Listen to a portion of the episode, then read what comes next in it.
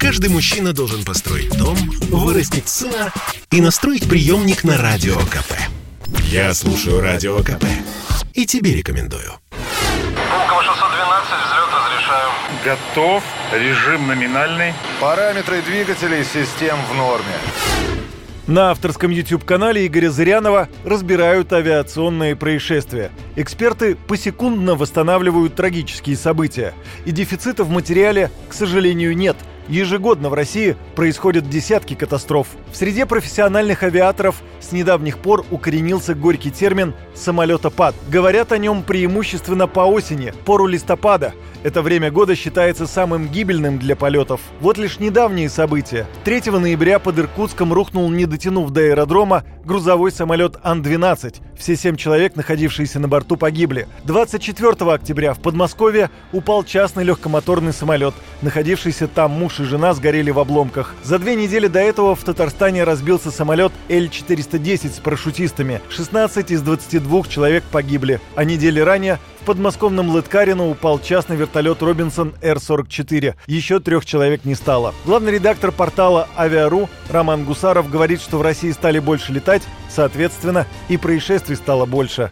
Создается ощущение, что за очень небольшой, незначительный промежуток времени, буквально несколько месяцев, в России произошло целый ряд катастроф. После длительного стояния наша авиация, все виды авиации начали более интенсивно летать.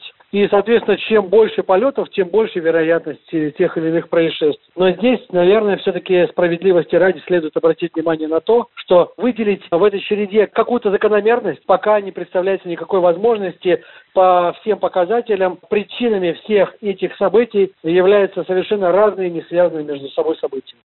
С начала осени Межгосударственный авиационный комитет зафиксировал 8 летных происшествий. За прошлую осень произошло 11 аварий. Да и погоду тоже вроде бы улучшение – 36 происшествий в 2020 против 27 в нынешнем. Но если посмотреть на последствия авиакатастроф, понимаешь, что радоваться нечему. В прошлом сентябре 7 погибших, в нынешнем уже 13, почти в два раза больше. За весь прошлый ноябрь две жертвы, а нынешний едва начался и уже 7. Автор российского YouTube-канала номер один по авиапроисшествиям Игорь Зырянов считает, что руководство отрасли не справляется со своими задачами. Надо просто засучить рукава и работать. Изменить подготовку летного состава. Сейчас образование летчика от 3 до 5 лет. На выходе 150 летных часов и люди садятся за штурвал современного лайнера. Это просто ни о чем. В то же время вход вторым пилотам из-за рубежа с большим опытом у нас закрыт. Снять ограничительные барьеры для малой авиации. Тогда она начнет развиваться за счет бизнеса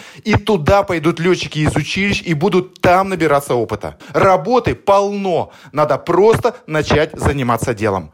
Примерно такую же мысль высказывает и другой эксперт, специалист по безопасности полетов Александр Романов. Он проработал командиром воздушного судна более 36 лет. По его словам, в авиации сегодня системный кризис. И, конечно, нужно говорить о высоком проценте изношенности техники.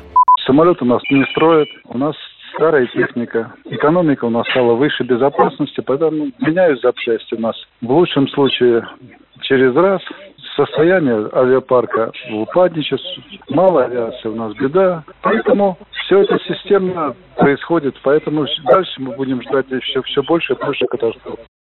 Надо отметить, что статистика Межгосударственного авиационного комитета неполная. В нее не попадают инциденты с военными, санитарными и некоторыми частными самолетами. Но они зафиксированы на сайте Международного консультативно-аналитического агентства «Безопасность полетов».